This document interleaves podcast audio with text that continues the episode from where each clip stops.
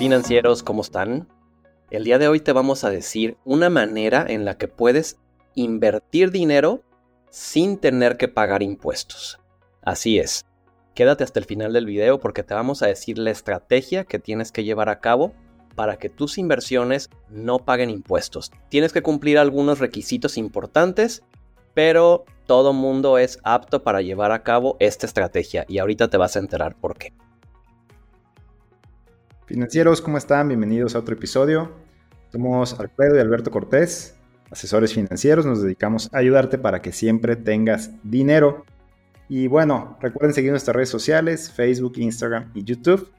Y pues tenemos un tema muy bueno porque pues salió hace poco en los, en los titulares de varias, varias eh, portadas financieras, ¿no?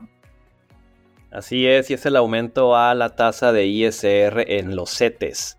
Y bueno, todavía no es un hecho, está por aprobarse en el Congreso aquí en México, pero puede ser que lo que pagas de impuestos en CETES aumente en 10 veces. O sea, si antes estabas pagando el 0.15, ¿no, Alberto? Eh, por ciento, y eh, la propuesta es que ahora se pague una tasa del 1.45 si no estoy equivocado. Exactamente. Eh, de hecho fue muy como alarmante porque pues, varios de nuestros clientes nos mandaron el pantallazo asustados, como de, oye, pues ¿qué hacemos? Ya no invertimos, ya no ahorramos, este, ¿qué va a pasar?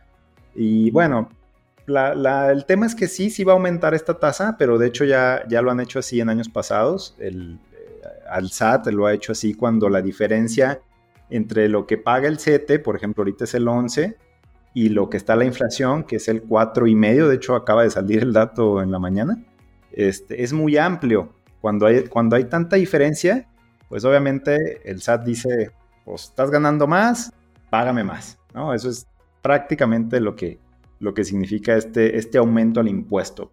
Sí vas a pagar más impuestos, pero también se está ganando buen rendimiento por los CETES. Y seguramente te preguntas, pues, ¿cuál es esta estrategia, no? O sea, ¿qué es lo que tengo que hacer? Y te vamos a decir que existe un artículo en la ley del impuesto sobre la renta en México, que es el artículo 93, el cual habla precisamente de las exenciones al impuesto sobre la renta en algunos ingresos.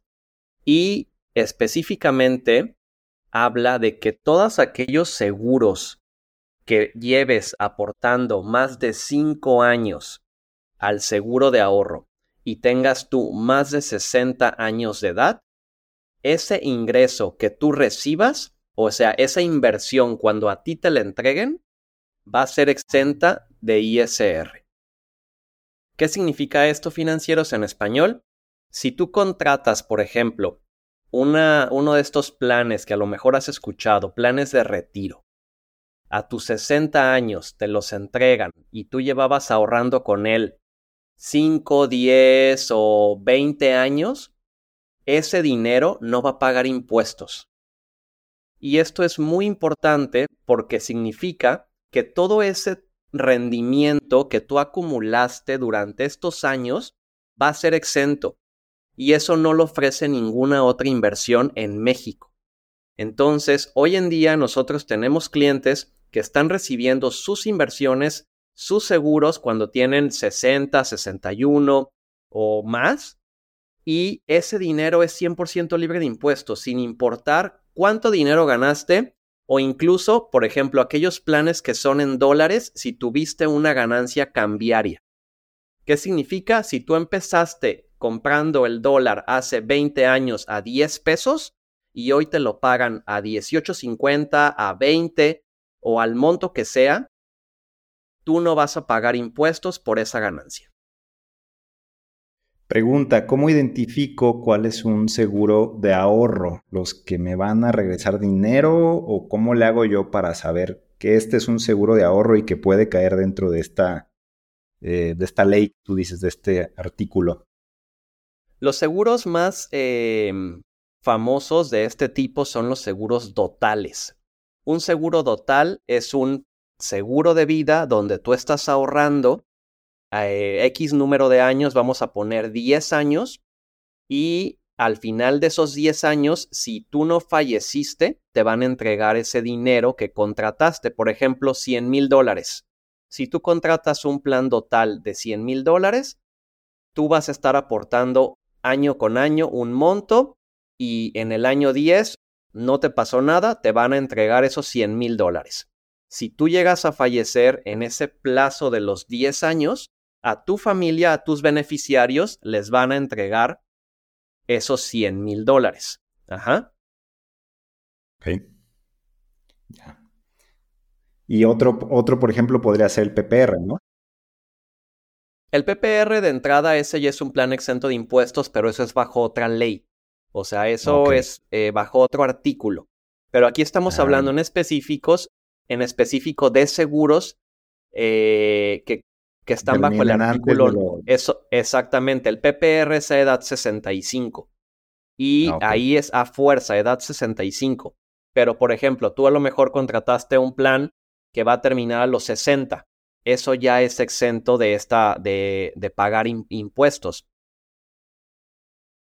Ok, o sea que también sería bueno buscar un plan que aparte de que termine, por ejemplo, un BPR a los 65, si tú estás buscando un plan para tus 60, 61, 62, también es buena idea que lo pongas un vencimiento a esa fecha, por ejemplo, a esa edad, ¿no? Exacto, o a lo mejor para ti eh, no es atractivo un PPR por tu régimen fiscal.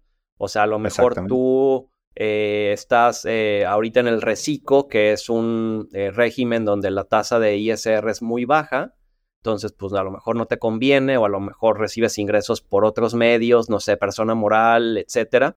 Entonces, pues a lo mejor eso no te conviene. Ahora, ¿por qué hace tan atractivo eh, este, este beneficio a los planes de seguro? Porque en cualquier otra inversión vas a pagar impuestos y de hecho, en todas las inversiones, por ejemplo, hablando de CETES, vas a estar pagando esa tasa pues mensualmente. O sea, cada mes o cada vencimiento de tu CETES, si es a 28 días, a 90 días o etcétera, vas a pagar esa tasa de impuestos. Y eso significa que pues te van a estar quitando un pedacito cada X monto, ¿no? Y en este tipo de planes de seguro no te van a quitar nunca nada. O sea, realmente ese dinero se capitaliza y al, al plazo pues va a ser más, porque finalmente es dinero que nunca pagaste impuestos ni vas a pagar. Y corrígeme si no, Alberto, pero hasta en las inversiones, por ejemplo, en bolsa de valores, también siempre tienes un pago de impuestos, ¿no? Cuando tú sacas una ganancia.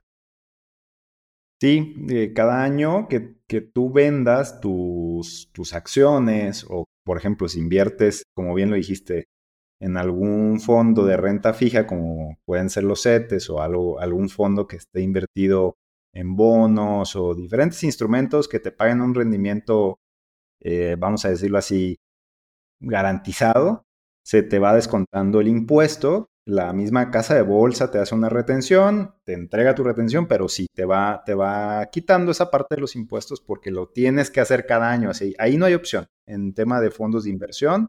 Y de hecho ahora también que están tan famosos estos fondos indexados, ¿no? En lo que son eh, tipos de planes de ahorro, funciona exactamente igual. Eh, se quitan las comisiones o aranceles, también se les llama así, y te van quitando, te van reteniendo esa tasa de impuesto. Claro, entonces, pues impuestos siempre vamos a pagar, pero hoy en día todavía existen estrategias como esta, donde tú puedes exentar el pago, por ejemplo, eh, con beneficios fiscales, ¿no? ¿Y por qué hace esto el gobierno? Porque incentiva nuevamente el ahorro para el retiro.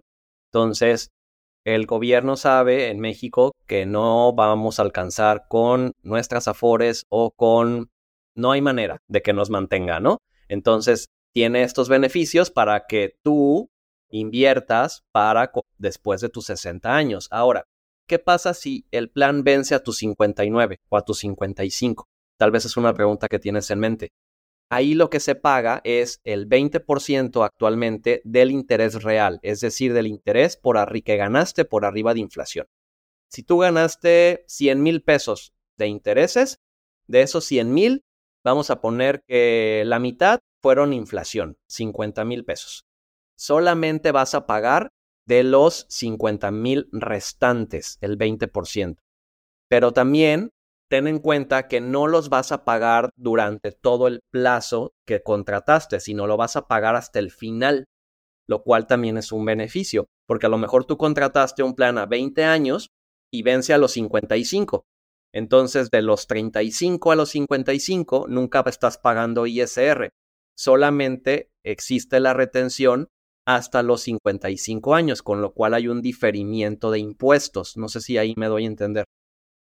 Sí, o sea, en lugar de que cada año o cada mes, como lo explicaste con CETES o con un fondo de inversión, lo estén reteniendo, eh, con este tipo de ahorro lo mandas hasta el final, literal, hasta el mero final cuando te pagan tu, tu dinero, ¿no?